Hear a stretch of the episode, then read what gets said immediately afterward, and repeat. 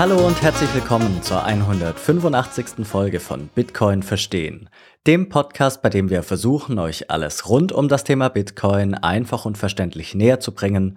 Mein Name ist Manuel und wie jeden Sonntag dabei ist wieder Jonas. Hi Manuel. In dieser Folge haben wir den Journalisten Christoph Scheuermann zu Gast, der für das Nachrichtenmagazin Der Spiegel arbeitet. Gemeinsam mit Kollegen hat Christoph wirklich umfangreich zum Thema Sam Bankman-Fried, nachfolgend SBF und FTX, also zu einem der größten Finanzskandale der jüngeren Geschichte recherchiert. Vor diesem Hintergrund sind wir besonders froh, mit ihm unter anderem darüber zu sprechen, wie FTX und Alameda Research verwoben waren, weshalb FTX gescheitert ist und welche Strafe SBF erwartet. Da Christoph die Gelegenheit hatte, SBF persönlich zu sprechen, möchten wir auch wissen, um welchen Schlag Mensch es sich bei ihm handelt. Ein kleiner klarstellender Hinweis an dieser Stelle. Zum Zeitpunkt der Aufnahme waren die jüngsten Erkenntnisse rund um Sisi und Binance noch nicht bekannt. Liebe Grüße und ein großes Dankeschön gehen diese Woche an YellowFlash21, unseren Top-Booster der letzten Woche. Mehr zum Thema Boosts und Value for Value könnt ihr unserer Folge 148 entnehmen. Wie immer noch ein kurzes Wort zu den beiden Sponsoren des Podcasts und dann geht es auch schon los. Werbung. Die meisten stellen sich ja irgendwann die Frage, wie man am einfachsten Bitcoin kaufen kann. Können wir da etwas empfehlen? Genau das ist der Punkt und für den einfachen und sicheren Kauf eurer Bitcoin können wir euch die Schweizer Bitcoin-App Relay empfehlen. Damit könnt ihr nämlich ganz einfach eure Bitcoin kaufen und verkaufen und das Ganze ohne Registrierung oder Verifizierung. Dabei habt ihr die Wahl zwischen verschiedenen Zahlungsmöglichkeiten, wie beispielsweise Banküberweisung, Kreditkarte, Apple Pay oder Google Pay. Ihr kauft eure Bitcoin dabei direkt auf das in die App integrierte Wallet, sodass nur ihr im Besitz eurer Bitcoin seid. Und dank der einfachen Bedienung können wir Relay wirklich auch allen Einsteigerinnen und Einsteigern wärmstens empfehlen. Übrigens, mit unserem Rabattcode BTC Verstehen erhaltet ihr zusätzlich 0,5% Rabatt auf euren Kauf bzw. auf euren Verkauf. Jetzt stellt sich aber die Frage, was kann ich tun, wenn ich meine Bitcoin langfristig und sicher aufbewahren möchte? Und hier kommt unser zweiter Unterstützer ins Spiel. Bitbox. Dazu wird euch Jonas ein paar Informationen geben. Mit deren Hardware Wallet Bitbox 02 könnt ihr dann eure größeren Bitcoin-Beträge langfristig und sicher aufbewahren. Durch die sehr einfache Bedienung und Einrichtung, den großen Fokus auf Sicherheit und den hilfreichen Support bei euren Fragen ist die Bitbox 02 für uns das perfekte Hardware-Wallet. Und auch hier erhaltet ihr mit unserem Code BTC Verstehen 5% Rabatt auf eure Bitbox 02 in der Bitcoin Only Edition. Wir haben euch nochmals alle Informationen zu Relay und zu der Bitbox sowie den Rabattcodes in der Episodenbeschreibung zusammengestellt. Werbung Ende. Hallo Christoph, herzlich willkommen zum Podcast. Uns freut es uns wirklich sehr, dass du die Zeit nimmst. Vielen Dank, freue mich hier zu sein. Hallo. Wir haben heute ein richtig spannendes Thema, nämlich FTX. Und darüber hast du und deine Kollegen und Kolleginnen ja recherchiert beim Spiegel. Und ihr habt einen richtig, richtig coolen Podcast, nämlich Crypto Guru, rausgebracht, äh, den ich echt mal empfehlen kann. Und da möchte mal ein bisschen drüber sprechen, was denn du da erlebt hast, weil es ist wirklich sehr, sehr spannend. Und ich habe den Podcast, oder wir beide haben den Podcast sehr gerne gehört. Ähm, bevor wir reinspringen, ganz kurz zu deiner Person. Was machst du beim Spiegel? Und ich würde gleich reinspringen. Wie beschäftigst du dich selber mit Kryptowährungen? Ist das schon so ein Thema bei dir auch im privaten Bereich? Ja, absolut. Also ähm, du konntest äh, so vor ein, zwei Jahren äh, in der Pandemie vor allem um das Thema Krypto überhaupt nicht rumkommen. Ähm, ich habe mich tatsächlich so angefangen mit Krypto äh, ähm, zu beschäftigen, eher so aus einer privaten, aus einem privaten Interesse heraus 2014. Ähm, da kam gerade Ethereum auf. Ähm, es war, äh, es war ähm, eine, eine interessante Zeit, so eine Pionierzeit, so eine Pionierphase äh, nach der, nach der Bitcoin-Gründung. Und ich habe damals, ähm, weiß ich noch, weil ich es für unseren Podcast nochmal nachgeschaut habe, an einen damals völlig unbekannten äh, Menschen namens äh, Vitalik Buterin eine E-Mail geschrieben äh, und habe gesagt, du Vitalik, äh, ich interessiere mich wahnsinnig für das Thema, kannst du mich mal mit einem Experten zusammenbringen? äh, das heißt, äh, ich habe äh, Vitalik äh, dafür ähm, angefragt, äh, mich mal mit, mit jemandem zu connecten, der sich wirklich mit dem Thema auskennt. ähm, ich habe diese E-Mails noch und ähm, er hatte damals für ähm, ein Branchenmagazin diverse Artikel geschrieben. So bin ich auf ihn aufmerksam geworden. Und seit dieser Zeit beschäftige ich mich eher so halb professionell, eher privat mit dem Thema. Ich finde es eine interessante Branche. So bin ich draufgekommen. Also es hat schon eine, eine gewisse Vergangenheit bei mir. Sehr gut, freut uns natürlich, dass du da reingestolpert bist und dass wir dich aus diesem Grund hier jetzt interviewen können und dürfen. Ich würde gern etwas unüblich einsteigen und dich mal um einen kleinen Appetizer bitten, um die Zuhörer und Zuhörerinnen abzuholen, die vielleicht gar nicht wissen, was es mit FTX und Sam Bankman-Fried eigentlich auf sich hat. Darum soll es ja in dieser Folge gehen. Ich gehe stark davon aus, dass die meisten den Namen schon gehört haben. Aber vielleicht mal in zwei, drei, vier, fünf Sätzen. Was ist da alles passiert? Puh, es ist eine, es ist eine sehr turbulente Geschichte. Ähm, der Sam Bankman-Fried äh, war eigentlich relativ unbekannt, äh, ist dann zu einem jungen Krypto-Manager aufgestiegen mit einer Bewertung von über 20 Milliarden äh, im Grunde über Nacht. Er, sein Vermögen wurde mit 5, 26 Milliarden beziffert, da war er 29 Jahre alt. Und dann ging es steil bergab für ihn. Das ist die interessante Geschichte. Genau, das hast du ja recherchiert und du hast ihn ja auch kennengelernt, wenn ich es richtig gesehen habe. Ähm, wie kam das dazu? Weil ich glaube, das steckt eine ganz interessante Geschichte dazu, wenn man sich denkt, okay, wie kommt ein Spiegelreporter zu dieser Person mit diesen Milliarden dann? Ja, absolut. Also, wie gesagt, ich äh, finde diese Branche interessant. Ähm, ich finde die, äh, den, den, Skandal, um den haben sich alle, ähm, also um diesen Absturz von FTX äh, haben sich ja alle irgendwie, da, da, dafür haben sich irgendwie alle interessiert. Ähm, das ist die Insolvenz äh, kam dann relativ plötzlich vor relativ genau einem Jahr im November 2022. Äh, wir haben auch beim Spiegel darüber berichtet, über diese über diesen Crash, äh, der ja auch deutsche Kunden äh, irgendwie betroffen hat und Kunden und Kundinnen in Europa. Und ich habe dann ein bisschen gewartet, so ein paar Wochen, und habe irgendwann mal auf Twitter äh, ihm ähm, äh, eine Nachricht geschrieben, eine DM und gesagt, äh, du, ähm, wir kennen uns nicht, äh, ich arbeite für ein Spiegel, äh, Nachrichtenmagazin aus Europa, äh, aus Deutschland und gibt es irgendeinen Ansprechpartner von FTX in Europa, an den ich mich wenden kann mit Fragen? Und ich habe da ehrlich gesagt, als Journalist schickst du 20, 30 solche Anfragen raus, äh, gerade wenn es so um prominente Namen geht, gerade wenn es darum geht, äh, wenn jemand irgendwie ähm, auch im Fokus äh, von Ermittlungsbehörden äh, steht und es kommt nie was zurück. Da kam eine Antwort innerhalb von drei, vier Stunden, hey, ähm, hi, vielen Dank für deine Anfrage, wende dich mal an den und den. Und so entstand ein Dialog zwischen uns. Erstmal auf Twitter, später dann auf äh, äh verschlüsselten Kanälen. Ähm, und so sind wir dann irgendwie ins Gespräch äh, gekommen. Und als ich dann als dann der Fall so ein bisschen weiterging, als dann irgendwie auch die ersten Veröffentlichungen äh, von anderen ähm, Medien rauskamen, die ihn interviewt hatten, war dann klar, ich bin jetzt nicht der einzige Journalist, der mit Sam Bankman-Fried in Kontakt steht. Aber so hat sich das so angebahnt. Das war Mitte Januar äh, dieses Jahr 2023. Kannst du den Rechercheaufwand ein bisschen ins Verhältnis setzen, weil wir, wir wissen das natürlich nicht, wir sind keine Journalisten. Wie aufwendig war jetzt die Recherche für dich im Verhältnis zu jetzt anderen Fällen? Ja, also ähm, beim Spiegel geben wir uns schon sehr Mühe und sind, äh, sind da auch sehr erpicht drauf, ähm, mit ähm, Leuten zu sprechen, die uns einen, einen bestimmten Fall oder eine, eine, bei einer bestimmten Geschichte weiterhelfen können.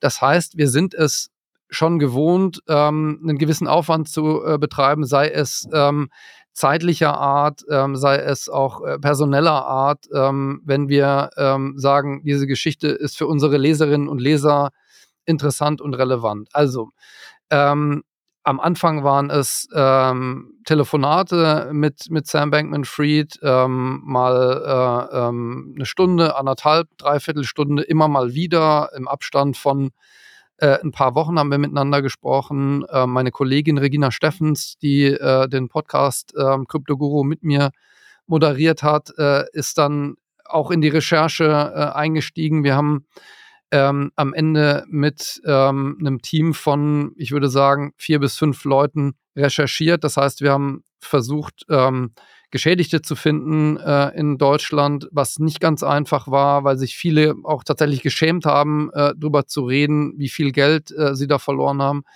Ähm, wir haben ähm, mit ähm, Leuten in der Branche geredet, äh, mit Expertinnen und Experten, mit Juristen. Ähm, wir sind äh, in die USA gefahren. Ähm, äh, ich bin zweimal äh, mit, ähm, mit Sam äh, einmal mit Sam selber persönlich gesprochen, also habe ihn zu Hause im Hausarrest getroffen, da können wir gleich nochmal ein bisschen drüber reden. und ähm, dann nochmal im September mit seiner, äh, mit seiner Familie gesprochen, mit seinem Vater.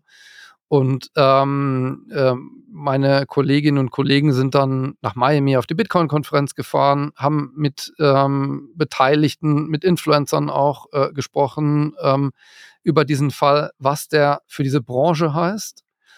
Und ähm, Kollegen von mir sind nach New York zum Prozess gefahren, haben in Washington recherchiert, wo Sam ja auch eine äh, ziemlich große ähm, einen ziemlich großen Fußabdruck hinterlassen hat, weil er versucht hat, ähm, äh, die Politik auch gewogen zu stimmen.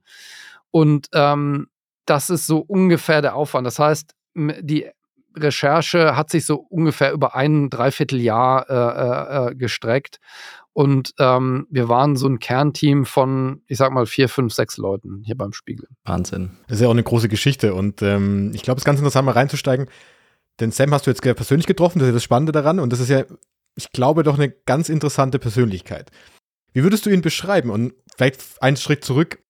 Aus welchem Haus kommt der? Weil ich glaube, das ist ja auch ganz interessant. Seine Eltern ist ja nicht auch, dass er irgendwie, das ist jetzt wirklich ein Self-Millionär ist, sondern dass er da war ja schon ein bisschen Hintergrund da. Absolut. Und genau das ist das Interessante an dieser Geschichte, weil Sam hat sich von Anfang an dargestellt in dieser Kryptobranche als jemand, der der seriöse ist, als jemand, der alles anders macht als die Akteure, die vor ihm da waren oder mit ihm auch äh, da waren. Er hat sich klar abgegrenzt gegenüber der Konkurrenz von zum Beispiel Binance ähm, und anderen. Er hat gesagt, ich bin der Sam Bankman Fried ähm, äh, aus Palo Alto in Kalifornien. Meine Eltern sind zwei Juraprofessoren, ähm, Barbara, äh, Barbara Fried und ähm, Joe Bankman, die einen wahnsinnigen Ruf auch haben als, äh, als äh, Professoren an der Uni von Stanford. Und ich bin quasi so der junge ähm, Unternehmer aus der, von der Westküste mit einem, ähm, aus, der aus einem guten Elternhaus kommt, ähm, im Gegensatz zu jetzt anderen ähm, ja, anderen äh, Playern in der, in der Branche, die jetzt vielleicht nicht so eine große äh, Nähe zu, zu Amerika haben oder so. Er hat das auch ganz klar eingesetzt, sich abzugrenzen von Binance, äh, von dem Binance-Chef ähm, CZ, der ja in China geboren ist und hat das auch klar als Argument gebracht gegenüber Politikern und äh, Regulierungsbehörden, dass da jemand ist, mit ihm, der so seriöser ist als andere äh, Akteure in der, in, der, äh, in der Szene. Wie hat er das deiner Auffassung nach hinbekommen, innerhalb von so kurzer Zeit von letztlich dem Dasein eines Niemands ein Unternehmen zu gründen, steil aufzusteigen, sich mit allen möglichen Prominenten zu umgeben, egal äh, ob es aus Politik ist, ob das Schauspieler sind, ob das Sportler waren, er saß in Talkshows. Wie hat er das gemacht? Ja, er ist, er ist da sehr ähm, planvoll vorgegangen. Ähm, er hat keine, er hat jetzt nicht so eine, er ist jetzt kein Crypto-Bro. Also er ist jetzt nicht, er, er, kommt jetzt nicht aus dieser Szene originär raus. Der hat eine relativ klassische Ausbildung gemacht, ähm, ist, eine, ähm, ist ein Mathe-Genie. Ähm, so habe ich ihn auch kennengelernt als äh, unglaublich großer ähm, Denker und als, als Brain letztendlich. Er ist dann nach der Uni in äh, in, an der Ostküste am MIT äh, zu einer Wall Street Trading Firma gegangen, einer klassischen Trading Firma namens Jane Street äh, in New York und hat da das Handwerk als Trader gelernt. Das war so äh, ähm, Mitte der 10er Jahre, 2010er Jahre. Und irgendwann äh, kam dann ähm, Bitcoin ins Spiel, wo er gemerkt hat, das brodelt gerade, das, brennt gerade diese Szene, da ist, da ist was in Bewegung. Der Bitcoin-Preis 2017, wenn ich es richtig im Kopf habe, klettert so auf die 20.000 zu und 20.000 Dollar. Und das ist irgendwie attraktiv. Er hat dann festgestellt, es gibt einen Unterschied zwischen dem Bitcoin-Preis in USA und in Asien, hat diesen Unterschied sich zunutze gemacht und hat da die ersten Millionen verdient. Das war relativ easy für jemanden wie ihn, der genau diese Arbitrage-Geschäfte kennt aus, äh, äh, aus der Wall Street als Trader. Und da hat er gemerkt, da ist eine Menge Geld zu verdienen und vor allem, es gibt ein unglaubliches Bedürfnis in dieser Branche bei Risikokapitalgebern aber auch bei Kunden nach einem seriösen Anbieter. weil die Branche damals, man könnte sagen, vielleicht auch noch heute, ähm, äh, damals aber vielleicht noch mehr anfällig war für Leute, die eben nicht so seriös waren, äh, für Scams und alles andere. Und da war er, sah er sich selber als wahnsinnig gut positioniert, als jemand, der eben aus diesem Elternhaus kommt, der einen Trading-Background hat und der irgendwie auf Augenhöhe auch mit ähm, Kapitalgebern sprechen kann. Jetzt könnten wir ja meinen, wenn er so ein so ein großes Geschäft führen kann, Unternehmen führen kann, mit Politikern sich umgibt, dann ist das jemanden vom, von, von der Persönlichkeit, von den Eigenschaften her jemand, der wirklich seriös rüberkommt, der auch vielleicht selbstbewusst rüberkommt. Aber ich glaube, so wirkt er gar nicht, oder? Ich glaube, du hast es, glaube ich, in deinem Podcast beschrieben, dass er sehr unruhig war, teilweise auch abwesend im Kopf. Welchen Eindruck hattest denn du von seiner, ja, von seinen Charaktereigenschaften vor allem? Ja, also ich bin da äh, im, wann war das? Ende April zu ihm hingefahren, habe dann gesagt, ich bin in einer, in einer Gegend und er hat gesagt, komm vorbei, ähm, ich wohne in Palo Alto, hier ist meine Adresse.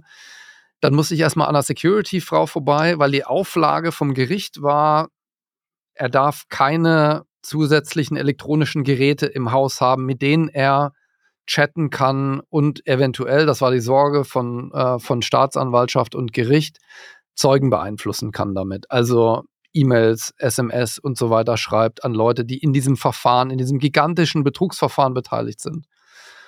Er war total nett und aufgeschlossen, hat sich sehr viel Zeit genommen. Ich war vier Stunden bei ihm, wir haben zusammen Abend gegessen, sein Vater hat gekocht und ähm, er war zugewandt, aber man merkt schon, dass wenn man mit ihm spricht, dass er schnell unterfordert ist. Also ich muss das so klar sagen. Ähm, Klar habe ich auch kritische Fragen gestellt. Das ist unser Job. Ähm, äh, ich habe ihm Fragen gestellt, wo er, wie er aufgewachsen ist. Also habe irgendwie versucht, ihn auch ein bisschen kennenzulernen. Aber irgendwann wird er natürlich da unterfordert und spielt äh, mit seinem mit seinem Telefon rum und macht immer diesen Akkudeckel auf und zu und will eigentlich irgendwie raus aus dieser aus dieser Befragungsgeschichte, die für ihn halt zäh und lang dauert. Aber ich habe ihn zugewandt erlebt. Also er war jetzt niemand, der gesagt hat, äh, ich habe eine halbe Stunde Zeit, mehr, mehr gebe ich dir nicht, sondern er hat sich so viel Zeit genommen, wie ich äh, von ihm haben wollte am Anfang. Ich finde die Vorstellung irgendwie äh, fast schon lustig. Das ist, das ist ein junger Mensch, sehr intelligent, stampft aus dem Nichts eine Riesenbörse hoch ist in einen der größten Skandale der jüngeren ja, Finanz- oder Kryptogeschichte involviert. Du schreibst ihn auf Twitter an und er sagt, ja klar, komm vorbei in, ins Haus meiner Eltern und dann bist du dort und interviewst ihn, ihr esst zusammen Abend. Finde ich irgendwie, ist eine, also sind coole Rahmenbedingungen.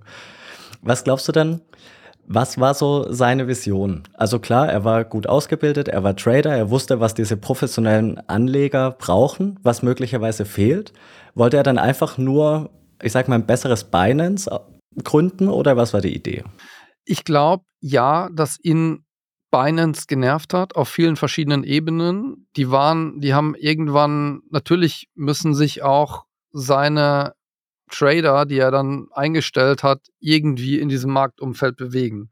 Und du hast einen, sagen wir mal, großen Akteur mit Binance, an dem du irgendwie entweder mit dem du zusammenarbeiten musst oder an dem du irgendwie vorbeikommen musst.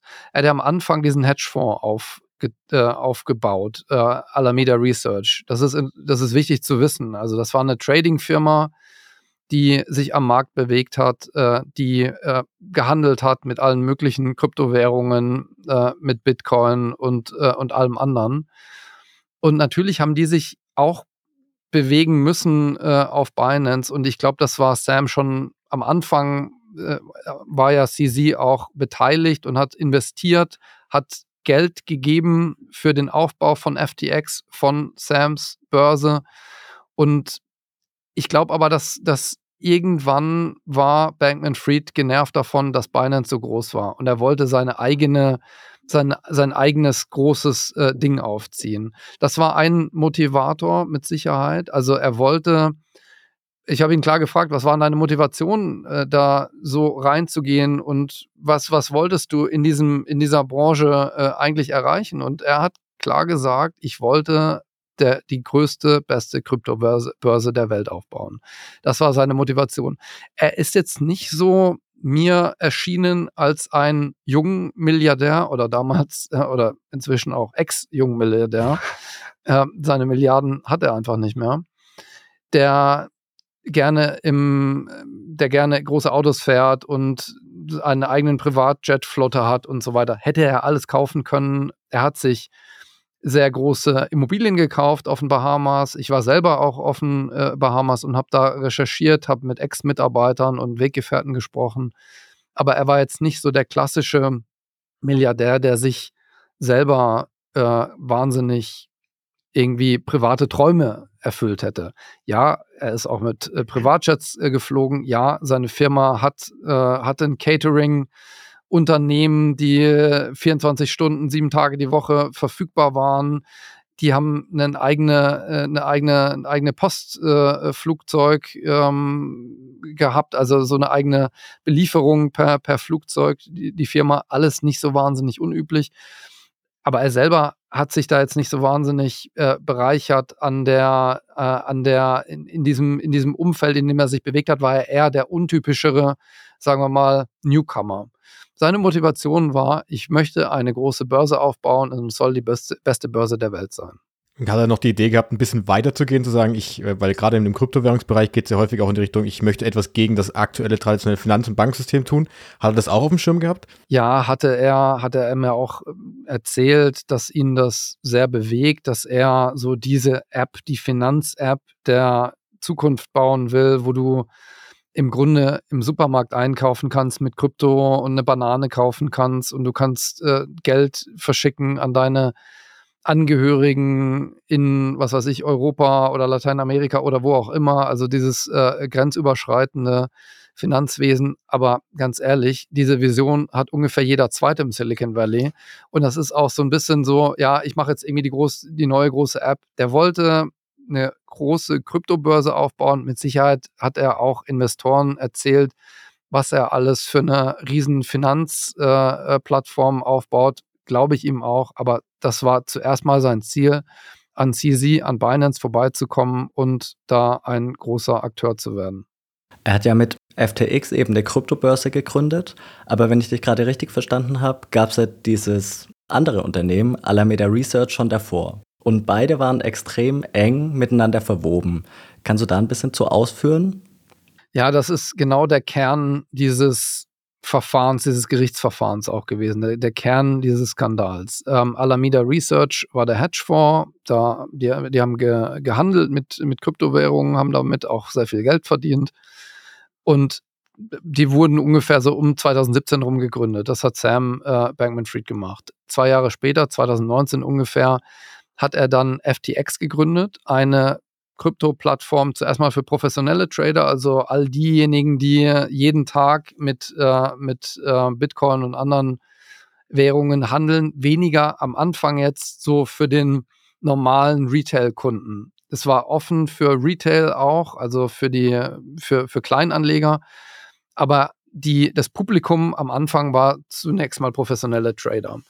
Das Verhältnis von dieser, von diesem Hedgefonds zu FTX ist sozusagen, wie ich gerade gesagt habe, der Kern dieser ganzen Geschichte. Also, ähm, FTX war die Plattform, auf der Alameda Research, auf der die Händler zum großen Teil gehandelt haben. Die hatten da, die konnten da Bitcoin äh, kaufen über FTX ähm, und haben sozusagen auf dieser Plattform mit, äh, mit Kryptowährungen gehandelt, haben die gekauft, verkauft, haben irgendwie andere möglich äh, riesige Hebelgeschäfte gemacht und so weiter. Und sie haben das am Ende dargestellt, Sam hat das so dargestellt, als wäre das so einer der Kunden von FTX gewesen, Alameda Research. Er hat irgendwann seinen Posten als Chef aufgegeben, hat ihn abgegeben an seine Ex-Freundin, äh, die, er, äh, die er an der Uni kennengelernt hat, Caroline Allison, und hat dann so das so dargestellt, als wäre das so ein großer Kunde unter, unter einigen großen Kunden. Es, die Wahrheit war aber, dass Alameda Research im Grunde eine unbegrenzte Kreditlinie bei dieser Plattform äh, sich äh, eingerichtet hatte. Also äh, die konnten ihr Konto hemmungslos überziehen und haben gedacht, naja, irgendwann wird der Bitcoin-Preis schon wieder hochgehen, irgendwann wird das, äh, wird das wieder alles äh, grün, was jetzt gerade rot ist. Lass uns mal einfach investieren, die Preise sind gerade niedrig, ist doch alles wunderbar und schön. Ähm, so getreu dem Motto, wenn alles rot ist, wenn Blut auf der Straße ist, dann ist die beste Gelegenheit dazu, Gewinne zu machen.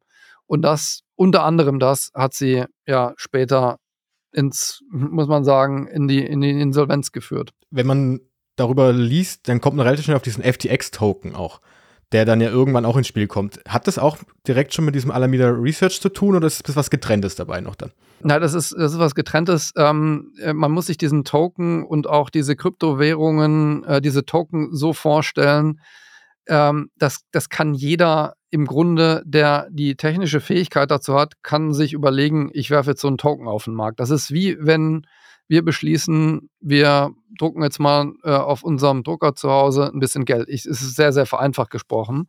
Und es hängt davon ab, ob die Leute auf der Straße sagen, ja, dieses äh, ausgedruckte Blatt Papier, das ist was wert. Und ähm, genau das ist halt auch das Problem. Ähm, du, wenn du eine Währung sozusagen dir selber ausdenkst und die meisten Noten davon in der Hand hast, also das meiste, was es sozusagen an, an digitalen Banknoten gibt, selber hast, dann kannst du auch irgendwie sagen, ich äh, beeinflusse diesen Kurs von dieser, von dieser Währung.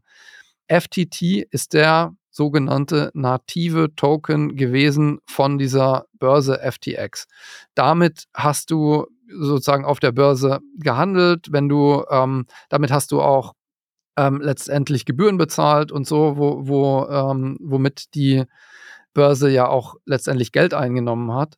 Und das war dieser, diese Währung sozusagen dieser Plattform. Und die ist dann am Anfang lag die Bewertung bei ähm, unter einem Dollar, ich glaube sowas wie 25 Cent, als die auf den Markt kamen. Und ähm, zu Hochzeiten lag die bei 80 Dollar. Das heißt, ähm, der Wert, wenn du die bei einem Dollar gekauft hast von deinem Portfolio, hat sich verachtzigfacht. Und das war genau das Problem, weil eben Alameda Research sehr, einen sehr großen Teil ihrer Sicherheiten in eben diesem Token hatte, dachten die, naja, wir haben ja immer noch diese Sicherheiten. Und das war das Fatale am Ende, dass diese Sicherheiten gar nichts mehr wert waren, als dann die Kurse in den Keller gingen.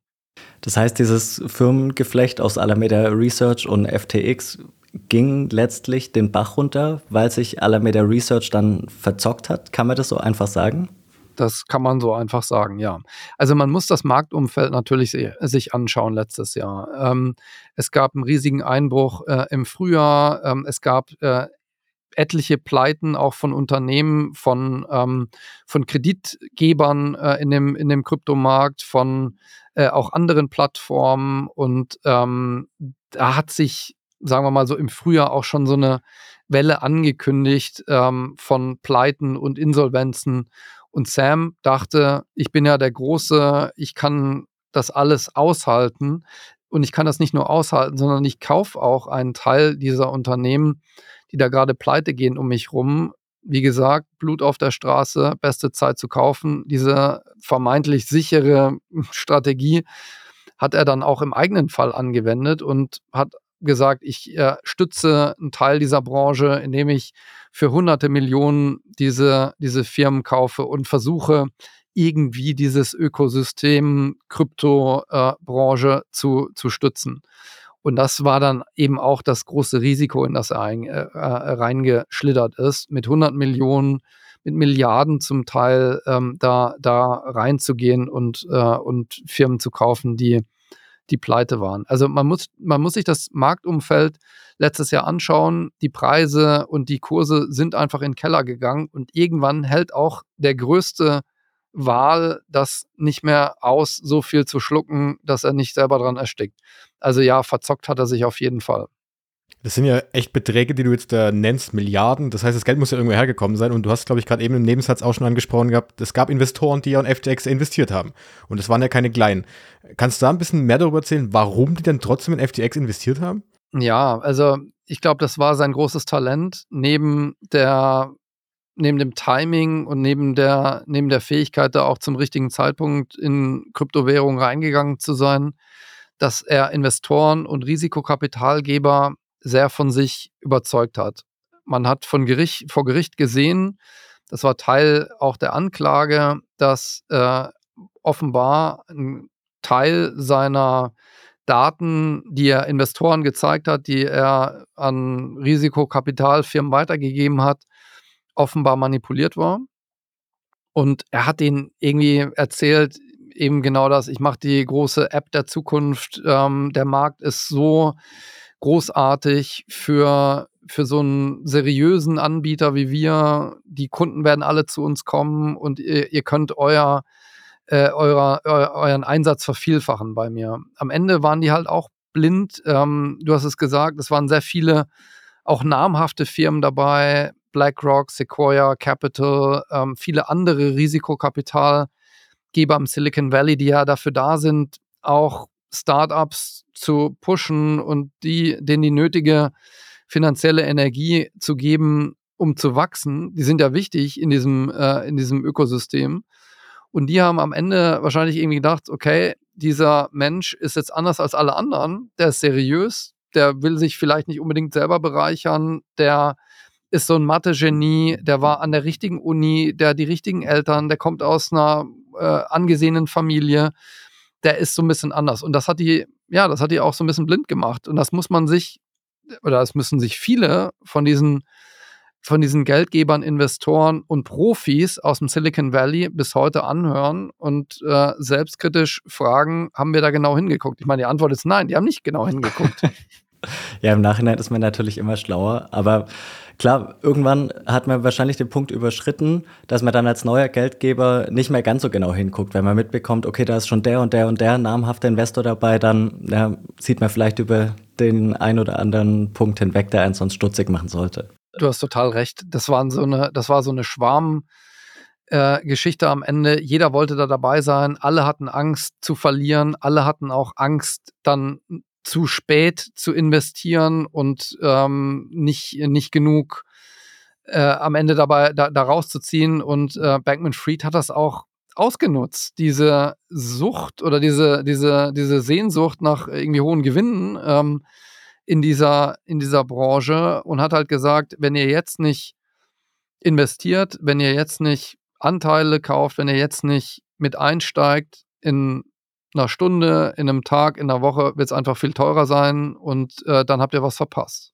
Hat da niemand hingeschaut auch? Und Staat, wie war FTX reguliert? War es überhaupt reguliert? Ja, es war reguliert. Ähm, insofern, als dass es eine US-Firma gab, die aber nur auf dem Spotmarkt ähm, äh, agiert hat. Also das, die durften eben keine Hebelgeschäfte anbieten, die besonders lukrativ für so eine Börse sind. Die durften anbieten, dass du da Bitcoin kaufen und verkaufen kannst, wie Coinbase ja auch reguliert ist in den USA. Damit macht man aber nicht wahnsinnig viel Geld. Also bleibt immer noch sehr viel hängen, aber die, die großen Gewinne und die, die, die Gebühren kommen dadurch zustande, dass man eben für professionellere Trader und für Kleinanleger auch anbietet, dass man Hebelgeschäfte, Derivate kaufen kann, dass man Hebelgeschäfte abschließen kann, dass du mit einem Einsatz äh, von mit einem geringen Einsatz den irgendwie verzwanzigfachen kannst, also 20x, 40x, 60x. Es ging ja bis 101x äh, am Anfang äh, nach oben bei, bei FTX. Also man konnte da schon sehr, sehr riskante Geschäfte abschließen. Das war eben nicht erlaubt in den USA. Das war erlaubt, als die sich in, auf den Bahamas registriert haben. Diese Firma, die sind irgendwann, haben die relativ früh beschlossen, auf die Bahamas zu ziehen und genau da ähm, zu äh, ihr Hauptquartier ähm, aufzumachen. Und da waren eben, da war das eben auch erlaubt, dass du solche riskanten Derivate und Hebelgeschäfte anbieten kannst. Und das konnten sie international anbieten. Das heißt, alles außer USA war zugänglich und relativ riskant dann eben als Kunde. Später, als dann einzelne Länder und auch Blöcke wie die EU gesagt haben, wir müssen diese Branche mal ein bisschen genauer unter die Lupe nehmen, wir müssen schauen, was solche Akteure machen, wie Binance, wie FTX, ging das auch nicht mehr so einfach. Aber eine Zeit lang ging das relativ gut, so dass die international mit Ausnahme dieses US-Markts eben diese sehr riskanten Derivate und Hebelgeschäfte angeboten haben. Du hast ja schon zweimal angesprochen, es gab neben FTX unter anderem Binance. Binance war so der Platzhirsch der Sam Bankman-Fried scheint sich daran gestört zu haben, wollte irgendwie ein Konkurrenzprodukt schaffen, war auch auf dem besten Weg dazu. Teilweise waren sich die beiden ja auch relativ grün, also der äh, Sam Bankman-Fried und der Sisi, der letztlich in der Binance steht. Aber Binance war ja dann final nicht ganz unbeteiligt am Untergang von FTX. Wie lief das ab? Ja, also äh, die, ich habe ja das Marktumfeld schon so ein bisschen beschrieben. Im Herbst 2022 äh, wurde aus diesen vielen roten Balken immer noch kein grüner Balken. Die Kurse waren weiter äh, relativ stark im Keller äh, und am 2. November kam dann die Nachricht, für viele überraschend in der Branche, dass der Hedgefonds von Sam Bankman-Fried irgendwie eine ziemlich wackelige Bilanz hat. Das heißt, ein großer Teil, äh, ein großer Teil dieser Bilanz bestand einfach aus den äh, im Wert gesunkenen FTT-Tokens. Da war irgendwie, das, das stand auf tönernen Füßen, würde man sagen. Und äh, einer, der äh, auch viele von diesen FTT-Tokens hatte, war zufällig CZ von Binance. Und er hat daraus ein öffentliches Spiel gemacht, muss man im Nachhinein sagen. Er hat irgendwie gesagt, äh, okay, es gibt mehrere Möglichkeiten, wie, wie wir damit umgehen können. Großer, großer Skandal bei FTX. Wir schauen uns das genau an. Wir sind damit investiert über diese Token, über auch Anteile an der Plattform und ähm, wir, wir, ja, wir, wir sind gut miteinander verbunden. Dann gab es Übernahmegespräche. Sam Bankman-Fried hat das auch selber auf Twitter geschrieben. Wir sind in engem Austausch mit dem Team von Binance hat intern auch gesagt, äh, es gibt da äh, Übernahmeangebote und das war einige Tage lang, Anfang November letztes Jahr, tatsächlich die Geschichte. Binance wird seinen großen Konkurrenten FTX übernehmen. Und irgendwann hat dann CZ auf Twitter gesagt, nee, wir haben uns das angeguckt, machen wir doch nicht. Wir stoßen jetzt alle FTT-Tokens ab. Und das war der Todesstoß für FTX, weil dann klar war, der größte Player auf dem Markt wird alles abstoßen, was an diesen was an diesen FTT-Tokens äh, noch in der, in der Bilanz steckt. Der Kurs wird weiter in den Keller rutschen und ähm, äh, es war relativ klar, dass FTX dann Insolvenz wird an, anmelden müssen. Also das war eine klare, ein klares Spiel äh, von CZ und letztendlich war das mit das Todesurteil für das Unternehmen von Sam Bankman-Fried. Und wie ging es dann weiter für ihn, als dieser Punkt kam, dass du gemeint hast, ja, der Preis ging nach unten und die Kunden natürlich wahrscheinlich auch, die dann ihre Sachen abgezogen haben, möglicherweise, wenn sie es noch konnten. Äh, wie sah das denn aus für FTX? War das plötzlich weg? Wurde es irgendwie abgewickelt oder gab es da einen Prozess in diese Richtung? Ja, wir haben über diese, äh, über diesen turbulenten, äh, über diese turbulente Phase Anfang November 2022 mit vielen Leuten gesprochen, die auch involviert waren, die mit äh, Sam auch in dem Penthouse saßen, zum Teil mit Entwicklern auch in in USA, die damals für, äh, für Sams Firmen gearbeitet haben und haben das versucht zu rekonstruieren, was da passiert ist, wie es ihm ging, ähm, was er da gemacht hat tatsächlich.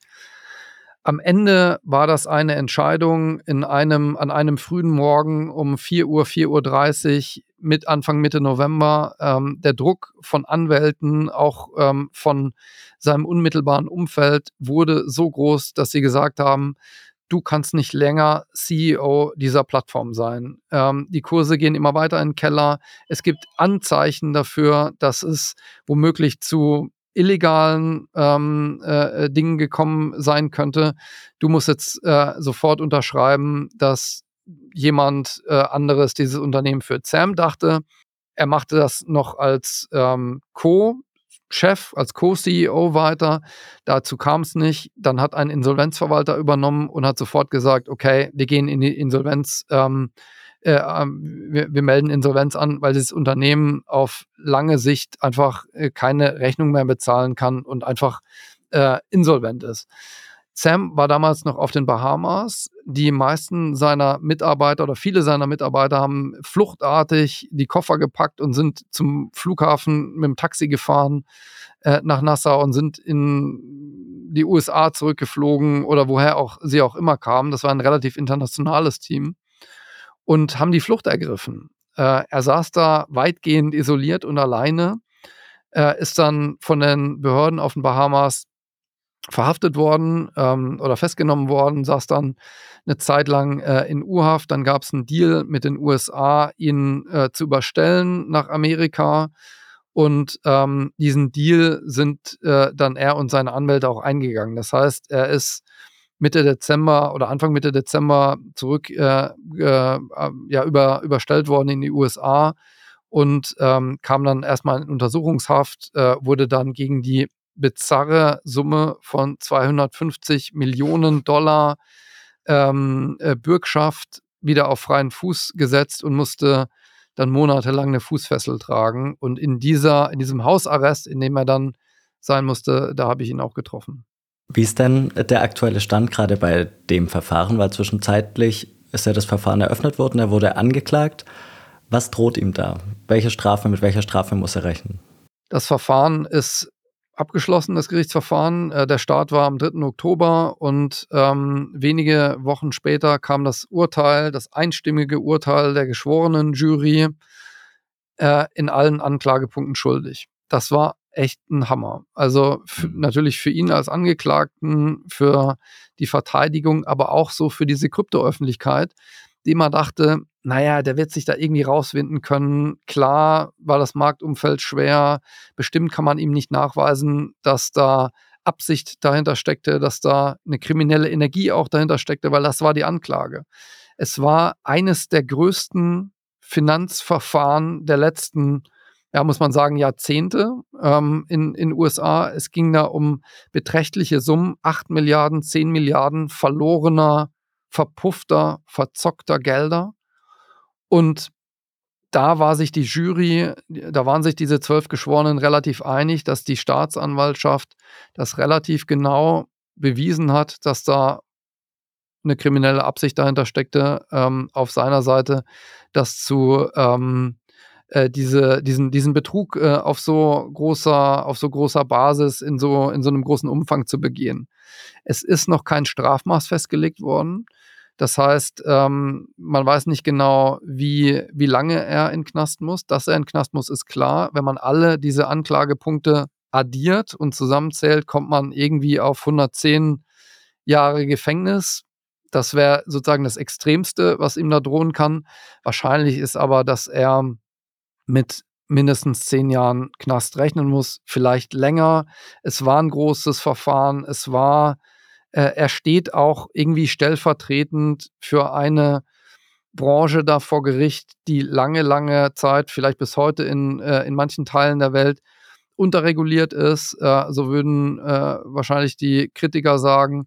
Und er steht da, er stand da auch stellvertretend äh, für eine Phase in dieser Kryptobranche vor Gericht, in der eher so Wildwest-Regeln ähm, äh, galten. Also der stärkere, schnellere, äh, brutalere äh, wird da irgendwie nach oben kommen. Und ähm, am Ende ist es am Gericht, am Richter, dieses Strafmaß festzulegen. Wir werden Ende März nächstes Jahr ungefähr wissen, wann, wie, wie lange er hinter Gittern muss, aber dass er ins Gefängnis muss, ist klar. Und deiner Einschätzung nach, was würdest du sagen?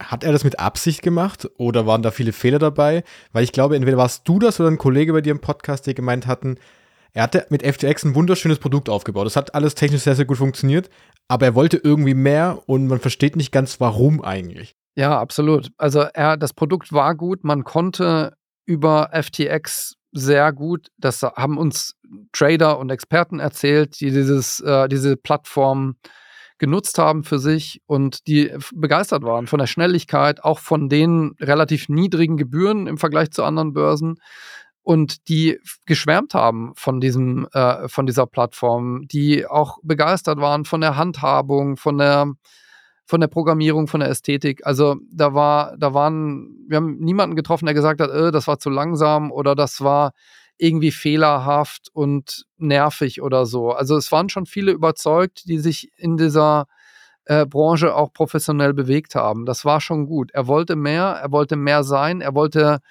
eine, ein größeres, ähm, ne, ja, er wollte die Plattform vergrößern und am, am Ende ist er da darüber gestolpert. War Absicht, dahinter von Anfang an. Das Gericht, die Geschworenen sagen, ja, die haben sich die Beweise der Staatsanwaltschaft angeschaut, die haben es als erwiesen angesehen, dass da von Anfang an eine kriminelle Absicht dahinter war. Und ich glaube, dass die in dem Verfahren, was ja sehr, sehr ähm, genau ähm, ja, auf, auf sehr vielen Indizien, das Verfahren war sehr forensisch in dieser äh, in dieser Beweisführung, äh, die konnten sehr viele Chatnachrichten, E-Mails und so weiter analysieren. Das war so die eine Seite. Die andere Seite waren ähm, der innerste Zirkel um Sam, äh, Caroline Allison, seine Ex-Freundin, die Managerin dieses Hedgefonds war, Chefin dieses Hedgefonds war, weitere Manager, die alle gegen ihn ausgesagt haben. Am Ende war die Beweislast erdrückend und alle, die haben gesagt, ja, von Anfang an war da irgendwie, äh, ne, steckte da eine Absicht dahinter. Ja, Sam hat uns ähm, dazu angeleitet, angestiftet, wie man das auch immer formulieren will, diesen Betrug zu begehen. Und ähm, das war am Ende ähm, ausreichend für die Geschworenen, um zu sagen, schuldig in allen Punkten. Kann man schon was zu den Opfern sagen? Also stehen die jetzt im Regen oder bekommen sie wenigstens eine kleine Entschädigung? Die Wahrscheinlichkeit ist sehr groß, dass es zumindest einen Teil äh, äh, Entschädigung gibt. Es kommt tatsächlich darauf an, wo man als ehemaliger FTX-Kunde saß und wo man dann am Ende angemeldet war. Entweder äh, FTX USA, da ist die Wahrscheinlichkeit relativ hoch, dass man einen relativ hohen Anteil seiner Anlagen, Einlagen wiederbekommt. In Europa sehr wahrscheinlich ebenso. Ähm, die Höhe ist noch nicht klar, ob es jetzt 20 Prozent der Einlagen sind oder 80 Prozent. Das hängt davon ab, welche Preise man eben bekommt. Das ist jetzt der Job der Insolvenzverwalter, zu gucken, wie äh, zerlegen wir dieses Unternehmen so, dass wir alle Investoren, alle Gläubiger irgendwie entschädigen können. Und zu den Gläubigern zählen natürlich Banken, Risikokapitalgeber, andere Investoren, aber eben am Ende auch äh, eine Menge von Kleinanlegern. Es ist relativ schwer zu sagen, wie viele ähm, Kunden FTX hatte. Es stand irgendwie mal die Zahl 8 Millionen Anleger im Raum, die angemeldet waren. Ob jetzt jeder davon tatsächlich eine Menge Geld da investiert hatte, ist fraglich. Aber die Schätzungen waren, dass so in Deutschland und Europa um die 120.000, 150.000 ähm, Kundinnen und Kunden angemeldet waren und ähm, vielleicht nochmal äh, eine Million aus, aus äh, vorherigen Jahren irgendwie dabei waren. Also es ist schwer zu schätzen. Die Wahrscheinlichkeit ist hoch, dass die zumindest einen Teil ihrer Einlagen zu bekommen. Aber wie viel davon ist einfach unklar. Genau, ich wollte nachfragen, ob es eine Schätzung gibt, wie hoch denn das Vermögen ist, das FTX eben dann verloren hat. Ja, also die, die Schätzung bewegt sich irgendwo zwischen 8 und 10 Milliarden Dollar. Und das ist schon eine Riesenmenge. Ne? Wir haben bei, ähm, bei Madoff hatten wir äh, zwar mehr, äh, der wurde auch, ähm, äh, hat auch eine sehr, sehr hohe äh, Haftstrafe bekommen. Ähm, das war auch ein irgendwie Ponzi-Scheme, ein Pyramidensystem, ein Schneeballsystem, würde man sagen. Ähm, so in der Form ist das nicht vergleichbar mit FTX, weil es ja am Anfang tatsächlich ein valides Geschäftsmodell gab. Also es ist nicht auf ähm, auf dem System beruht, äh, äh, möglichst viele Leute da reinzuholen und die, der jeweils untere verliert dann sozusagen alles oder muss dann erstmal äh, groß einsteigen. Ähm, also so ungefähr 8 bis 10 Milliarden äh, ist, der, ist der Schaden und abhängig davon, wie viel Geld dann am Ende äh, übrig bleibt, wie viel Geld dann bei dem Verkauf von einzelnen Sparten, aber auch von Kryptowährungen dann am Ende dabei rauskommt. Weil ich meine, gucken wir uns nur mal den Bitcoin-Kurs an. Im Moment liegt der, während wir sprechen, so, ich weiß es nicht, bei 6.000, 37.000, 37.000 wieder so. Es steigt wieder so ein bisschen. FTX hatte natürlich auch eine Menge Bitcoin. Wenn man das jetzt auf den Markt wirft, alles, 100% dieser Bitcoin-Reserven zu einem Kurs von irgendwie 20.000 kriegt man weniger als jetzt, als man heute kriegen würde. Das heißt, da ist auch irgendwie eine, ein gewisser Unsicherheitsfaktor dabei, ähm, wie viel äh, da am Ende dann dabei rauskommt. Also davon hängt es halt ab, äh, wie viel man als Geschädigter oder Geschädigte eben rauskriegt.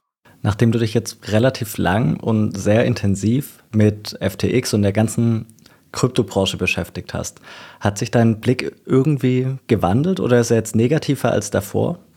Wir haben natürlich schon sehr, sehr genau reingeschaut in der Recherche äh, zu FTX und ähm, ich glaube, dass man, wir haben mit Influencern gesprochen, das hatte ich am Anfang äh, erwähnt, die auch eine große Rolle spielen als gewissermaßen, ja, äh, Leute, die viele Menschen, Kundinnen und Kunden, äh, Kundinnen und Kunden reinholen, die sich vielleicht noch nicht so sehr mit dieser Branche auskennen ich kannte das ja vorher eigentlich alles. Ich beschäftige mich seit ähm, neun, acht, neun, zehn Jahren äh, mit, mit Krypto. Ähm, Themen und, und kenne viele Akteure da auch äh, schon ein bisschen länger.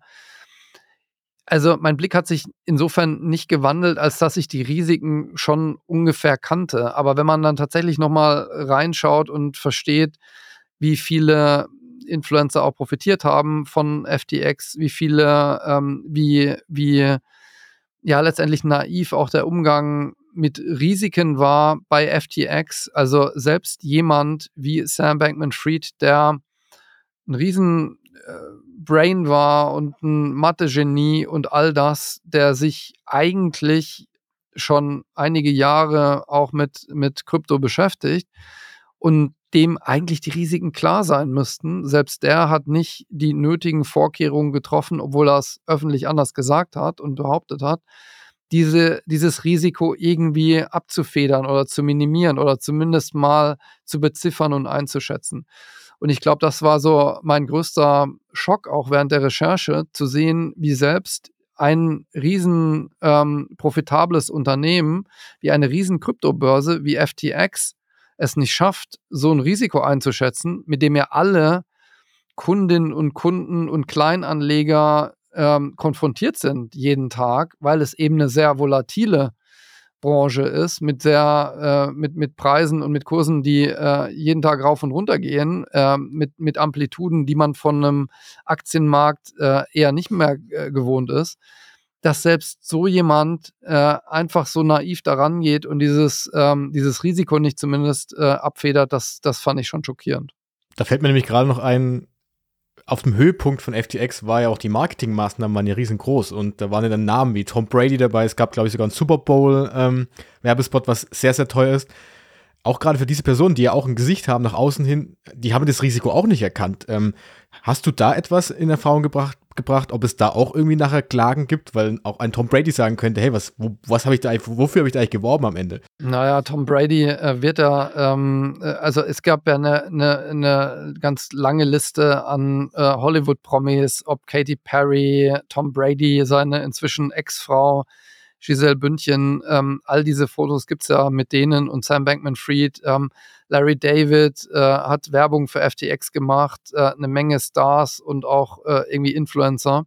Und natürlich werden die jetzt selber verklagt, weil die, äh, weil Leute, auch Kleinanleger sagen, warum habt ihr für ein Produkt Werbung gemacht, von dem ihr überhaupt nicht wusstet, wie groß das ist. Also irgendwie habt ihr uns da doch äh, alle mit reingetrieben. In den USA sind solche Sammelklagen vielleicht erfolgsversprechender als jetzt vielleicht in Europa oder in Deutschland. Aber diese Klagen eben gegen diese Werbegesichter, die gibt's. Und offenbar war Sam immer wichtig, sich so zu umgeben mit so einer Hollywood-Prominenz. Nicht, weil er die selber so wahnsinnig toll fand. Also er ist ein Katy Perry-Fan und so und hört auch deren, äh, deren Musik.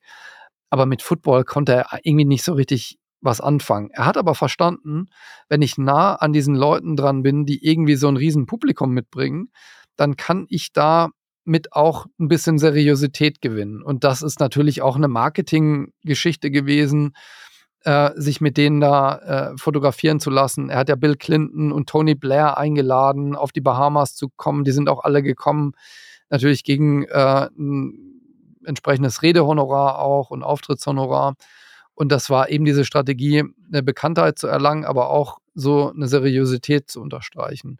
Und deshalb war die Fallhöhe ja auch so hoch, weil er eben sich als der große seriöse Unternehmer gegeben hat, der am Ende gar nicht war. Es gibt ja Bestrebungen, ein FTX 2.0 aufzubauen. Glaubst du, das hat eine Zukunft oder ist der Name verbrannt letztlich? Ich bin jetzt kein Marketing-Experte, aber ich würde sagen, dass wenn jetzt weil FTX kennen alle. Das ist, das ist, ähm, ich glaube, wer es jetzt nicht kennt, der hat auch mit Krypto vielleicht nichts am Hut. Aber jeder, der auch nur im entferntesten vielleicht irgendwie einen Freund oder eine Freundin hat, die irgendwie mit dieser Branche zu tun hat, der kennt den Namen Sam Bankman-Fried, der kennt den Namen FTX. Ich stelle mir das relativ schwierig vor, das jetzt wieder neu an den Start zu bringen. Es, ich weiß, dass es Leute gibt, die das tun wollen. Es gibt auch eine Menge Gründe mit Sicherheit dafür, unternehmerischer Art. Es gibt auch, das hat mir jemand erzählt, der in dieser, in dieser Firma auch, ähm, äh, der, der sozusagen in dem, in dem Kreis um Sam äh, mit, mit drin war, ein Grund zu sagen oder ein Argument zu sagen zumindest, wir haben jetzt so viel PR gekriegt, dieser Name ist einfach so groß, warum nutzen wir das nicht aus? Also ich stelle es mir aus Sicht von äh, jemandem vor, der mit dieser Branche äh, der in diese Branche einsteigt ähm, und sagt äh, und mal kurz googelt, was ist FTX, ähm, dann eher die Finger davon lässt. Aber ich kann es nicht, ich bin jetzt kein Marketing-Experte und kann jetzt auch nicht in die, in die Köpfe schauen. Ja, es gibt diese Pläne. Mit Sicherheit gibt es auch jemanden, der das versuchen wird, aber natürlich gibt es auch eine Menge anderer Börsen. Ich glaube, dass ähm, das Problem für viele Krypto-Plattformen im Moment ist eben, dass auch durch diesen Prozess, durch diesen äh, Insolvenzskandal sehr vielen Ermittlern, sehr vielen Regulierungsbehörden klar ist, wir müssen da genauer hinschauen. Wir können das nicht durchgehen lassen, was, was einige da machen, die sich am Rand der Illegalität oder sogar darüber hinaus bewegen. Das ist eine wichtige Branche mit Millionen, hundert, vielleicht Dutzenden Millionen Kunden, vielleicht sogar 200 Millionen Kunden weltweit. Da müssen wir genauer hinschauen. Und so eine so ein Skandal will eigentlich kein Land äh, verantworten, weil das, weil die erste Frage natürlich immer die Verantwortungsfrage ist. Warum habt ihr da nicht genauer hingeschaut? Warum ist das nicht gut reguliert worden? Warum sind da keine Regulierungsbehörden in den USA wie die SEC darauf aufmerksam geworden? Warum muss es erst zu so einem riesen Crash kommen? Und ich glaube, das will sich niemand ans Bein binden. Deshalb ähm, ist der Druck auch, auch auf die auch auf die Regulierungsbehörden relativ groß. Also ich will jetzt überhaupt nicht ausschließen. Ich glaube auch, dass es weiterhin in dieser Branche zu ähm, einer Menge äh, Skandalen kommt, äh, über die wir dann berichten werden.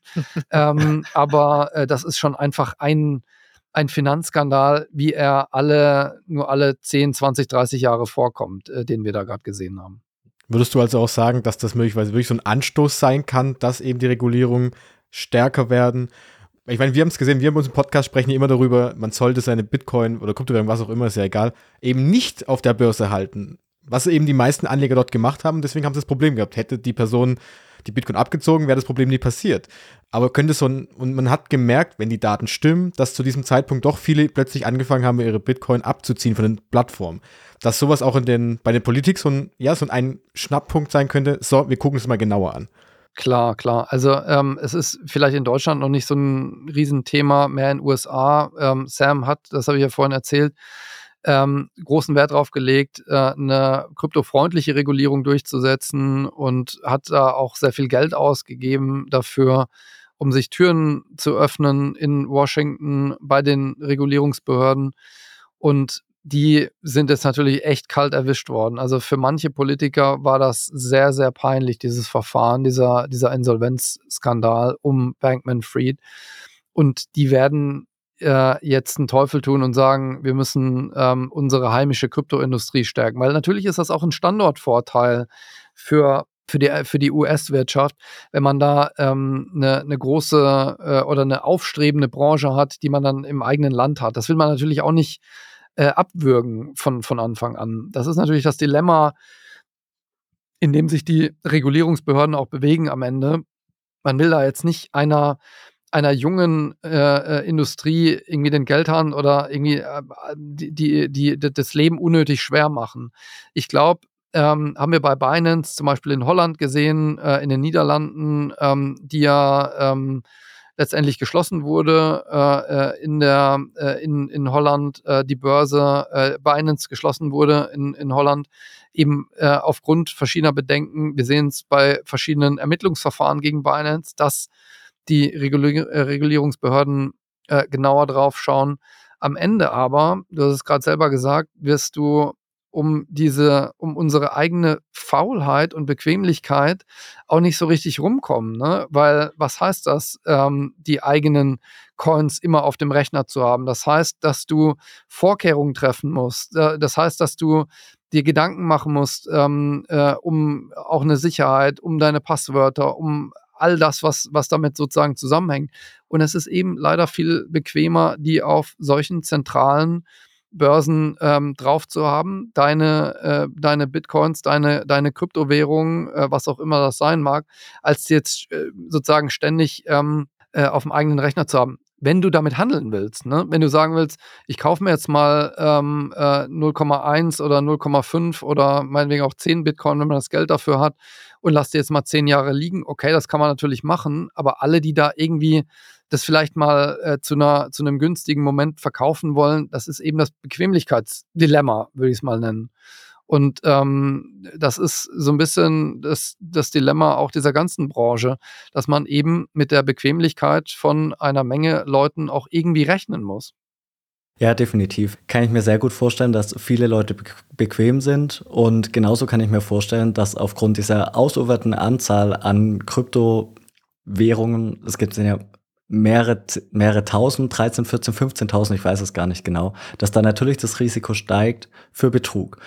Was ich aber schade finde, ist, dass FTX so große Wellen geschlagen hat. Die waren wirklich exorbitant groß. Ich hatte Kollegen, die haben null mit Krypto zu tun, gar nichts. Und danach kam eine Kollegin, hat gemeint, Manuel, hast du es mitgekriegt? Und ich, ich habe halt gesagt, ja, habe ich mitgekriegt. Und sie hat halt gedacht, jetzt sei Bitcoin und alles andere platt. Und dann habe ich ihr gesagt, naja, im Endeffekt die Silicon Valley Bank zum Beispiel, ähm, wenn die Schindluder treibt, hat es auch keinen Einfluss auf den Dollar. Genauso wenig hat FTX Einfluss auf Bitcoin. Also, was kann man deiner Meinung nach tun, dass es für Leute, die nichts damit zu tun haben, sich gar nicht mit der Thematik befassen, nicht so wirkt, als wäre jetzt FTX maßgeblich für Bitcoin? Ja, also ich glaube, das Einzige, was man tun kann, ist eben, was wir versucht haben in unserem Podcast Crypto Guru, immer noch verfügbar auf äh, Spotify und Spiegel.de und anderen, allen anderen Plattformen, ähm, ähm, ist zu differenzieren und zu erklären. Äh, natürlich handelte es sich bei FTX um eine große Plattform. Da dürfen wir nicht drum rumreden. Das ist eine Plattform, auf der sich viele Leute getummelt haben, die eben auch jetzt vielleicht nicht äh, mit Millionen jongliert haben, sondern vielleicht also auch weniger Geld irgendwie investiert haben und, äh, und dachten, das ist sicher. Man muss eben differenzieren zwischen denjenigen, zwischen den Mittelsleuten, eben den Leuten, die diese Plattformen zur Verfügung stellen, über die man dann Kryptowährungen kaufen kann, und äh, Bitcoin und anderen Währungen selber. Ähm, und ich glaube, wenn man diese Differenzierung macht dann, äh, und erklärt, was eben äh, äh, dieses Dezentrale an, an Bitcoin äh, eben ist und die Vorteile auch dieser Technologie, die ja seit Bitcoin-Gründung ähm, funktioniert und relativ ruckelfrei auch läuft bis heute, ne?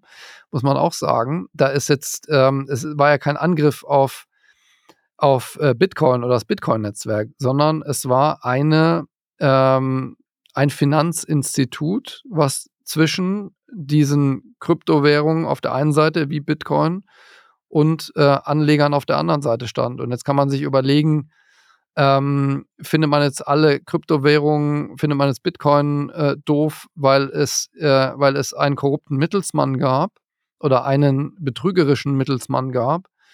Oder äh, äh, findet man eine andere Lösung? Ich glaube, das muss jeder für sich selber entscheiden, wie äh, risikobereit er oder sie da ist und ähm, wie, ähm, wie, wie äh, interessant letztendlich auch äh, diese ganze, äh, dieses ganze Netzwerk auch sein kann für, für Anwendungen. Ich glaube, diese Differenzierung die kann man machen und äh, so ganz schwer verständlich ist das auch nicht. Und das macht ihr letztendlich auch mit eurem Podcast. Ja, das versuchen wir auf jeden Fall, diese Aufklärung zu betreiben. Und äh, wie du ja gesagt hast, wenn man es selbst verstanden hat, ist es am besten. Ähm, vielleicht als letzte Frage noch, ist die Recherche jetzt für dich beendet oder geht es noch weiter? Für uns ist die Recherche jetzt nicht äh, unmittelbar beendet. Wir werden natürlich weiter berichten, auch wenn es ähm, zu einer ähm, Verkündung von einem Strafmaß kommt. Unser Podcast ist jetzt erstmal abgeschlossen. Wir haben äh, nach der Urteilsverkündung nochmal eine ähm, äh, Sonderfolge gemacht und aufgenommen, so ein bisschen analytischer Natur. Aber die Berichterstattung über Krypto, über Bitcoin, auch über Bankman Fried, wie es weitergeht, gibt es ein FTX 2.0, die wird bei uns weitergehen. Sehr schön. Dann würde ich sagen, ähm, Christoph, vielen Dank für deine Zeit. Ähm, wie du schon gesagt hast, den Podcast kann man, können wir beide auf jeden Fall, oder wir alle drei, denke ich mal, ähm, sehr gut empfehlen. Das kann man wirklich reinhören. Da geht ihr noch detaillierter drauf ein, was da wirklich passiert ist. Ähm, wir werden es verlinken, wie du gesagt hast, auf allen Podcast-Plattformen ja, ähm, zum Hören. Und deswegen, Christoph, vielen, vielen Dank, dass du dir Zeit genommen jo, hast und die spannenden Einblicke. Sehr gerne, hat Spaß gemacht. Wunderbar. Dann wünschen wir noch einen schönen Tag und bis bald vielleicht. Danke euch. Alles Gute. Ciao, ciao. ciao. Tschüss.